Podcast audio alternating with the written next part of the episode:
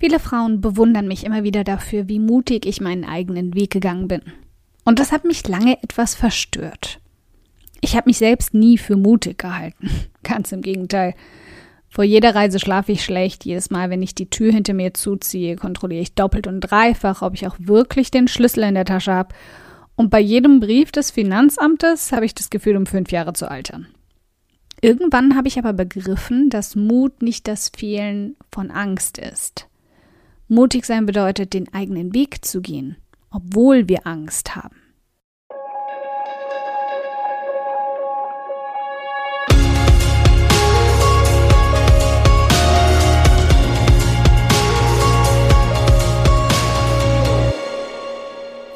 Hi, ich bin Karina, Gründerin von Pink Kompass um 180 Grad und der Feminine Jazz und teile hier im um 180 Grad Audioblog alles mit dir, was in meiner Selbstständigkeit funktioniert und was nicht. Wir knacken meine Strategien rund um Marketing und Mindset, denn Erfolg beginnt in deinem Kopf.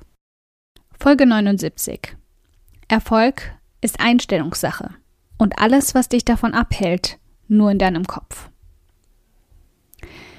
Ich scheue Risiken. Ich hasse erste Male, egal ob beim Reisen oder in der Selbstständigkeit. Und auch ich habe Existenzängste. Aber trotzdem versuche ich jede Woche Frauen dazu zu ermutigen, erfolgreich ihren Weg zu gehen. Vielleicht fällt es dir aber auch leichter, endlich den ersten Schritt zu machen, um deine Träume zu verwirklichen, wenn ich dir mal etwas detaillierter von meinem Weg erzähle. Wenn mir früher jemand gesagt hätte, ich reise mal dauerhaft viele Jahre um die Welt und verdiene online mein Geld, ich hätte wahrscheinlich laut gelacht. Ich? Niemals.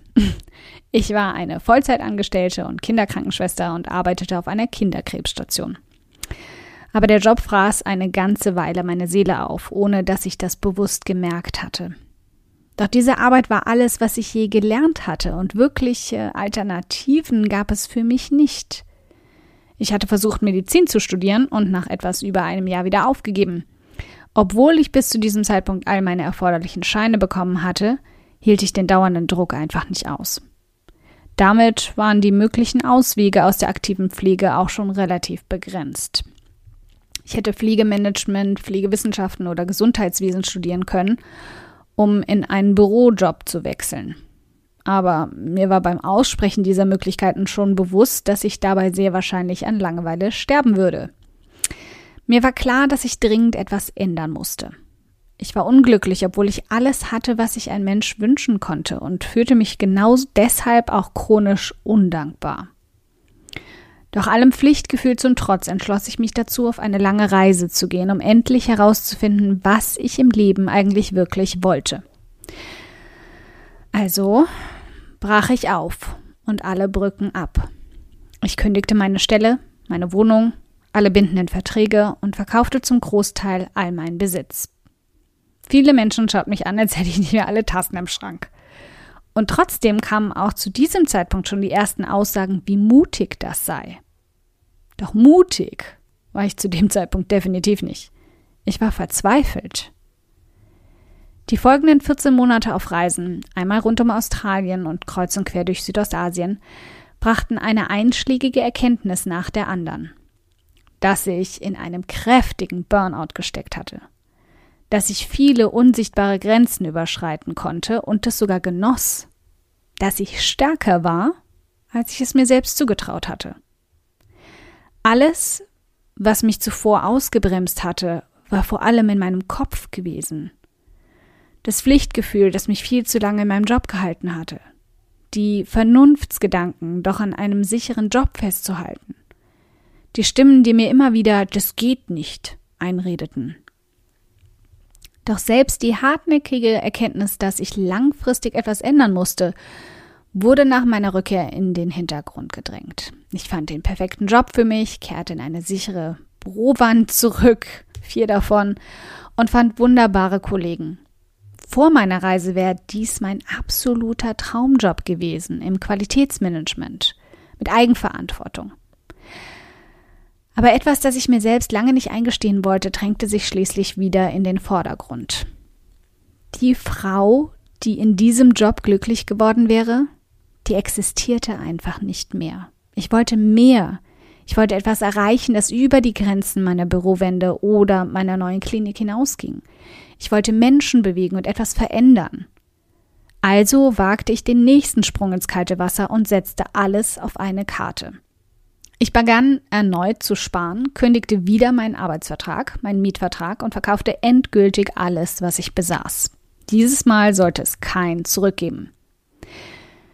Keine Entschuldigung, die mich in die vermeintliche Sicherheit zurückdrängen würde. Keine Ausrede, wieder nach Deutschland zurückzukehren. Plötzlich wurde all meine freie Zeit neben meinem Job dafür genutzt, mich über Online-Marketing zu belesen und alles, was über erfolgreiche Blogs recherchierbar war, aufzustöbern. Mein Ehrgeiz war geweckt und ich wusste, mein Erfolg liegt einzig und allein bei mir. Also baute ich meinen ersten professionellen Blog für Alleinreisende auf, nannte ihn Pink Kompass und zog mit ihm in die Welt und in die ortsunabhängige Selbstständigkeit. Mein Ehrgeiz endete aber nicht bei meinem persönlichen Erfolg oder einem stabilen Einkommen, das mich endlos reisen lassen würde. Es war viel mehr als das. Ich wollte andere Frauen anstecken.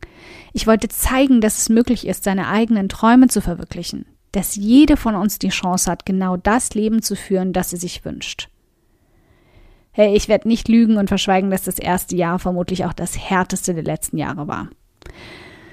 Es war gespickt mit schlaflosen Nächten und Sorgen darüber, ob das Geld jemals reichen würde, mit löchernden Fragen, die sich in meinem Kopf immer und immer wieder wiederholten, ob ich gut genug bin, ob es der richtige Weg ist oder eine völlige Illusion.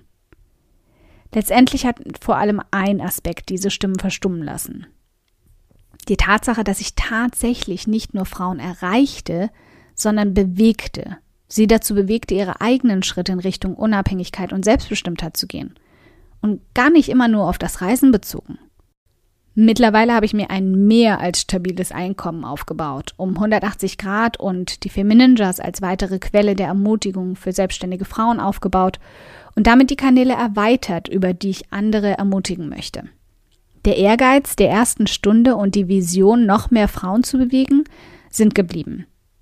Denn das Geheimnis meines Erfolges ist eigentlich gar keins. Erfolg ist reine Einstellungssache. Wenn du etwas wirklich willst, dann musst du es dir holen. Warte nicht darauf, dass es an deine Tür klopft oder leg die Hände nicht in den Schoß, um zuzuschauen, was passiert. Werde aktiv, kämpf für deinen Traum, arbeite hart und smart. Und dann kann dich nichts und niemand im Leben wirklich aufhalten. Ein dickes Dankeschön, dass du heute beim um 180 Grad Audioblog dabei warst.